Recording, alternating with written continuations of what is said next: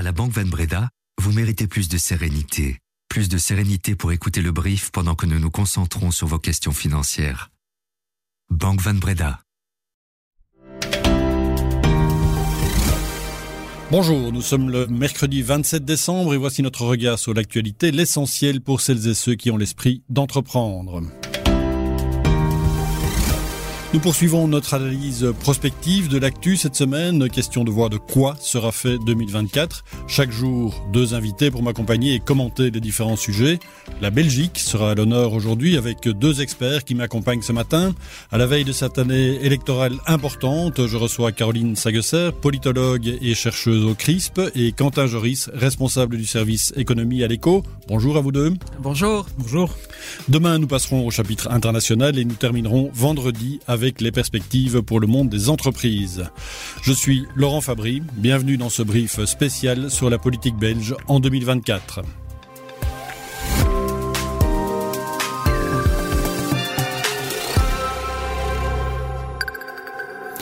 L'an dernier, à la même époque exactement, Jean Faniel présidait une année 2023 relativement compliquée. Il craignait que cette année ne soit une année perdue, paralysée par la perspective électorale de juin 2024.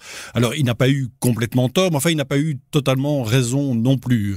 Quentin, un petit coup d'œil dans le rétroviseur pour commencer. Alors on peut toujours voir le verre à moitié plein ou à moitié vide. On va essayer de voir un peu les deux euh, aujourd'hui. Quels sont les points positifs pour la Vivaldi cette année? Je vais en épingler deux. Donc, premièrement, on est parvenu à avoir une réforme des pensions, mais c'est une réforme des pensions à minima. Elle a quand même permis d'assurer le déblocage des fonds de la relance. Donc, un bon point. L'autre bon point, c'est qu'on a une incertitude qui est levée, même s'il y a encore des questions qui vont se poser, c'est qu'on est parvenu à avoir un accord avec Engie, un accord qui est finalisé sur la prolongation de deux réacteurs nucléaires. Donc ça, c'était vraiment deux points plutôt à mettre au crédit de la Vivaldi. Côté négatif, il y en a quelques autres. Je pense notamment à la réforme fiscale, la réforme fiscale très attendue et sur laquelle les partis ne sont pas parvenu à trouver un terrain d'entente. Alors, il n'était pas convenu de finaliser une réforme sous cette législature, mais au moins de la préparer. Mais même ça, euh, on n'est pas vraiment parvenu à grand-chose. Il y a eu un, blocage assez important. Pourtant, c'était un des objectifs principaux de la Vivaldi. L'autre chose, et ça c'est un dossier plus récent, on a eu une impression d'improvisation, un peu de cafouillage en cette fin d'année avec le dossier de la concession presse. Euh, on a l'impression que le gouvernement s'est retrouvé un petit peu empêtré dans ce marché public, qu'il était très embêté avec la situation de Bipost et qu'il a finalement improvisé pour trouver une solution. Donc un bilan assez mitigé pour cette année 2023, je dirais. Et Caroline, quel est le bilan que vous dressez pour la Vivaldi? Oui, même diagnostic. Je crois que la Vivaldi, c'est un bateau qui n'a pas sombré, mais qui n'a pas avancé non plus. Donc au dossier que Quentin vient d'épingler, ben, je rajouterais les difficultés en matière de gestion des, des finances publiques, hein, dans un contexte où les taux d'intérêt augmentent, où des critères budgétaires vont être réimposés euh, par l'Europe. J'ajoute l'absence de préparation de cette fameuse réforme de l'État, alors qu'on avait annoncé que ce gouvernement allait un peu réfléchir à une Belgique 2.0. Il se projetait d'emblée vers l'horizon 2030. Et là, vraiment, on a l'impression qu'on a fait de la gestion à la petite semaine, de la gestion de crise, ce qu'on a plutôt bien fait, mais aucune perspective à long terme pour la Belgique et quand même une grosse hypothèque qui pèse sur le scrutin de 2024. Et finalement, quelle note donnez-vous au bulletin de la Vivaldi je lui donnerais la cote de 5 parce que quand même, comme je le disais, ce gouvernement n'a pas sombré, donc il a la moyenne. Par contre, si on tient compte du contexte extrêmement compliqué, de la guerre en Ukraine, de la crise énergétique, si on tient compte de la difficulté de gouverner à 7, donc là, je crois qu'on peut monter la cote du gouvernement à 7, voire à 7,5 parce que les circonstances étaient vraiment difficiles. Alors rentrons dans le vif du sujet de cette édition prospective. 2024 est une année électorale à tous les niveaux de pouvoir, européenne, fédérale et régionale en juin, provinciale et communale en octobre. Euh, Caroline, quelles seront les grandes thématiques qui s'imposeront dans la campagne? Alors évidemment, je n'ai pas de boule de cristal et on doit rappeler que parfois un événement survient qui s'impose dans la campagne. On peut penser au cas d'école qu'a constitué le scrutin de 1999 avec l'irruption de la crise de la dioxine. Donc on n'est pas à l'abri d'un incident de ce type. Mais sinon, je crois que les thématiques, eh bien, il n'y a pas beaucoup de surprises. Elles seront portées par les différentes formations politiques. Donc on aura tout ce qui concerne les questions du, du pouvoir d'achat parce qu'on sait aussi que c'est ce qui préoccupe le plus la majorité des électeurs. Ce sont toujours les questions économiques Et puis on aura aussi inévitablement les questions liées à la sécurité et à l'immigration, euh, parce que ce sont des thématiques importantes que des événements récents tels que l'attentat du début du mois d'octobre les ont remises sur la table, parce que mmh. l'extrême droite pousse dans cette direction-là euh, aussi. Et puis enfin, on aura les questions liées au climat, à l'énergie. Donc quand on a fait ce tour-là, ben, évidemment, on a aussi fait un peu le tour des différentes formations politiques, la droite, la gauche, les écologistes, qui vont porter ces débats sur la scène publique. Vous avez justement évoqué la question de la migration qui pourrait être assez importante durant la campagne. Est-ce que justement ça, c'est pas un avantage pour les partis d'extrême droite, en l'occurrence pour le Vlas Belang, qui risque de surfer sur cette vague qui pourrait être très avantagée? Les sondages prédisent des très bons résultats pour le Belang, aussi des bons résultats pour l'extrême gauche. Est-ce que ce succès des extrêmes, il est inéluctable, il paraît irréversible déjà? Alors oui, je crois qu'à ce stade, la progression des extrêmes est inéluctable. Par contre, l'amplitude de ce progrès euh, est encore à déterminer. Bien des choses peuvent se passer, en particulier cette espèce d'épée de Damoclès qui pèse sur nous, particulièrement en Flandre, celle de voir le Vlaamse être le premier parti de la communauté flamande, et donc au moins dans un premier temps, je dirais, un peu diriger les opérations au lendemain du scrutin. Celle-là, ce n'est pas encore inéluctable, donc je crois qu'il y a encore moyen de mobiliser des énergies pour éviter ce résultat-là. Alors il y a effectivement la thématique de l'immigration. Je crois que le fonds de commerce de l'extrême droite du Vlaams-Belang en Flandre, c'est ça, la xénophobie. C'est aussi le déclassement socio-économique. Et là, on a un gouvernement qui a plutôt quand même bien réagi pour éviter cela. La Flandre reste grosso modo une région prospère. Mais alors, il y a la troisième thématique, c'est la question du nationalisme flamand. C'est une des choses qui fait la force de l'extrême droite. C'est ce double pilier, ce fonds de commerce, je dirais, raciste, xénophobe, anti-immigration, et puis cet appui dans un mouvement flamand qui n'a jamais, euh, pour une partie du moins, complètement obtenu la satisfaction de ces revendications. Et donc là, effectivement, le fait que nous n'ayons que peu d'indications sur la Belgique de demain, le fait qu'on puisse agiter le spectre d'une nouvelle Vivaldi qui sera encore plus minoritaire du côté flamand, ça c'est peut-être encore une thématique sur laquelle on peut travailler pour essayer d'un peu couper l'herbe sous le pied du Vlaams Belang. Est-ce qu'il peut y avoir des interactions entre les deux scrutins, euh, le, fédéral euh, et régional en juin, et puis euh, provincial et communal en octobre? Oh, Non seulement il peut, mais je suis convaincu que ça va se produire. Donc le, scénario que je redoute en fait, c'est celui-ci. C'est un Vlaams Belang qui arrive en tête.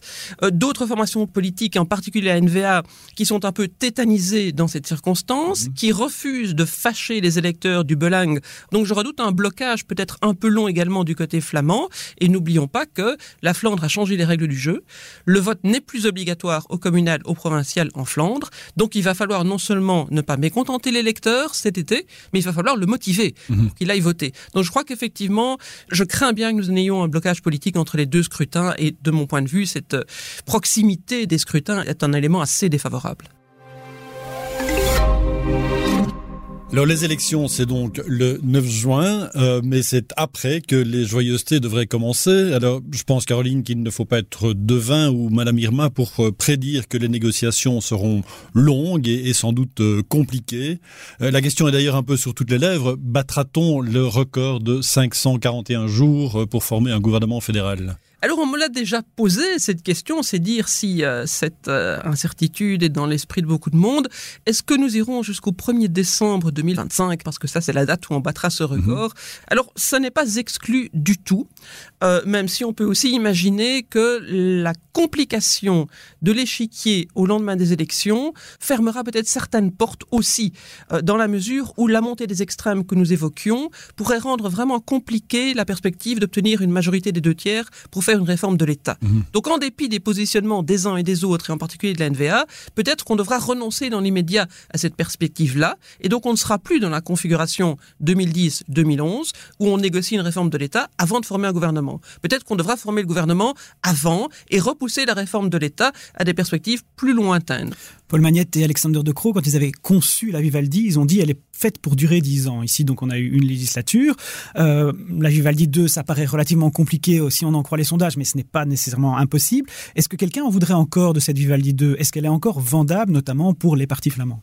Bah, je crois que personne n'était très enthousiaste euh, lorsque la Vivaldi 1 s'est constituée, même si pendant un bref moment, autour de la prestation de serment, euh, de la déclaration d'Alexandre De Croo euh, à la Chambre, on a un peu fait illusion. Donc c'était déjà une coalition du pis-aller, et je crois que personne ne veut d'une Vivaldi 2, sauf peut-être Alexandre De Croo, hein, qui continue à dire qu'il se verrait bien euh, rempilé malgré des perspectives qui rendent cela de plus en plus improbable.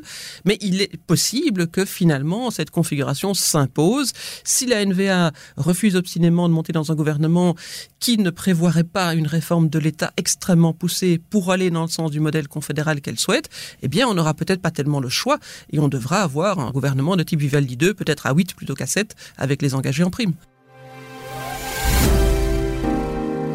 Dans les régions, la formation pourrait par contre être un peu plus rapide qu'au fédéral, quoique la montée attendue du PTB en Wallonie pourrait corser un peu la donne et pousser finalement les autres partis à s'entendre ou bien à reconduire une majorité actuelle un peu par défaut. Euh, comment est-ce que vous voyez les choses?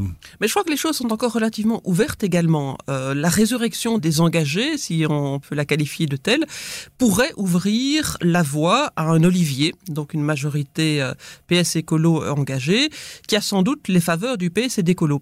Par contre, il n'est pas clair que les engagés s'engageraient avec le même enthousiasme dans cette voie. Eux pourraient préférer une coalition dont ils formeraient le centre, avec le MR d'un côté, le PS de l'autre et sans les écologistes. Donc je crois que beaucoup de possibilités sont envisageables. Tout dépendra évidemment du résultat, du scrutin, de la première formation politique. Là, je crois que les choses sont encore relativement ouvertes. Et puis on verra aussi combien de temps on négociera avec le PTP avant de conclure, selon toute vraisemblance, que avec cette formation politique, un, accord n'est pas possible. Vous pensez que le PTB n'a toujours aucune volonté de monter dans un exécutif? Est-ce qu'il ne pourrait pas y avoir un changement cette fois-ci? Je ne crois pas. Je crois que c'est trop tôt, et ce d'autant plus qu'on vient de l'évoquer, il y a les communales, les provinciales au mois d'octobre. Alors je pense que c'est plutôt euh, parmi les objectifs prioritaires du PTB de monter en majorité dans certaines villes de Flandre comme de Wallonie, dans certaines communes, et former une coalition régionale avec tout ce que ça impliquerait de renoncement par rapport au programme du parti avant ce scrutin, à mon avis, ça ne figure pas dans leur stratégie politique. Côté Wallon, il y a une figure qui va probablement tirer sa référence. Elio Di Rupo est tête de liste aux européennes. Est-ce que vous pensez que l'heure de Thomas Dermine, qui se présente un peu parfois comme euh, il a écrit un livre sur les relations entre la Flandre et la Wallonie, c'est presque un programme pour une vice-présidence, est-ce qu'il pourrait obtenir ce poste ou est-ce que c'est peut-être trop tôt pour lui? Je crois que tout dépendra du résultat du scrutin, puisqu'il faut rappeler que Thomas Dermine n'a jamais été élu. Donc on verra bien quel sera son score personnel, sa popularité, avant de voir s'il peut ou non euh, prétendre à ce poste. Alors à Bruxelles, on prévoit aussi des changements. Euh, le plan Good Move, ça a été l'un des gros dossiers de la majorité sortante. Est-ce que ça ne risque pas d'être un peu fatal finalement à Icolo par exemple dans la capitale? Eh bien, euh, les derniers sondages ne nous montrent pas cet effondrement d'écolos. Euh, donc on peut peut-être d'ailleurs se demander est-ce que les écologistes ne sont pas en train de rompre cette malédiction qui mmh. les voyait subir vraiment une défaite euh, nette après une participation au pouvoir? Et ce d'autant plus qu'on est dans un contexte où le PTB monte énormément, donc je dirais quasi arithmétiquement, les autres formations politiques doivent perdre des plumes. J'observe que par exemple son partenaire de majorité Défi, dans les derniers sondages, perd plus de points de pourcentage qu'écolo. Historiquement, le, le PS a toujours été assez fort dans certains quartiers, etc. Euh, est-ce qu'ils n'ont pas trop misé cette fois-ci sur une approche peut-être un peu plus communautaire? Mais disons que c'est évident que pour le PS à Bruxelles, ça devient difficile de réaliser de bons scores dans certains quartiers euh, du sud ou de l'est de Bruxelles. Alors ça peut être compensé effectivement par un meilleur résultat dans d'autres communes. Maintenant, il y a effectivement la concurrence du PTB.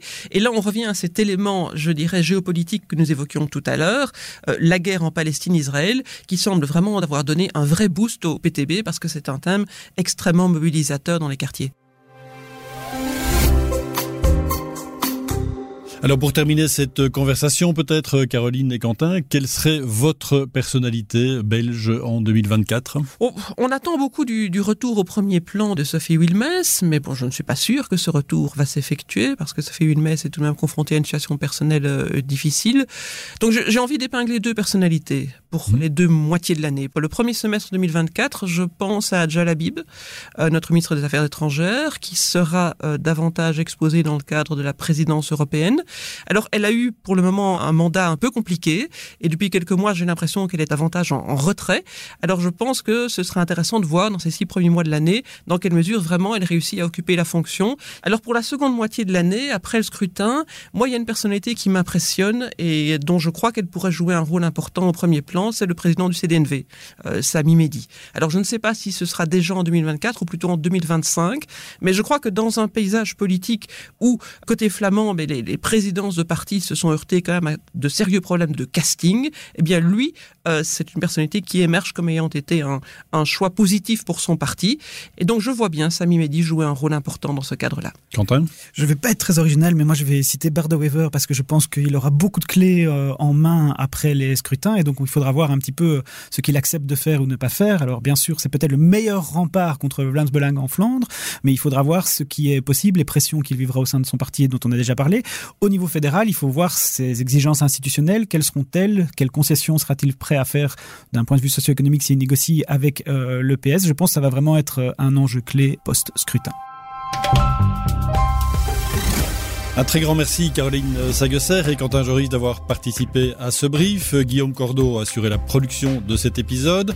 Demain, je recevrai Tanguy Streuil, professeur de relations internationales à l'UC Louvain et Jean-Paul Bombart de l'ECO pour parler de la situation géopolitique. Vous pouvez retrouver déjà aussi le brief marché avec Christopher Dembic sur vos plateformes préférées. À demain!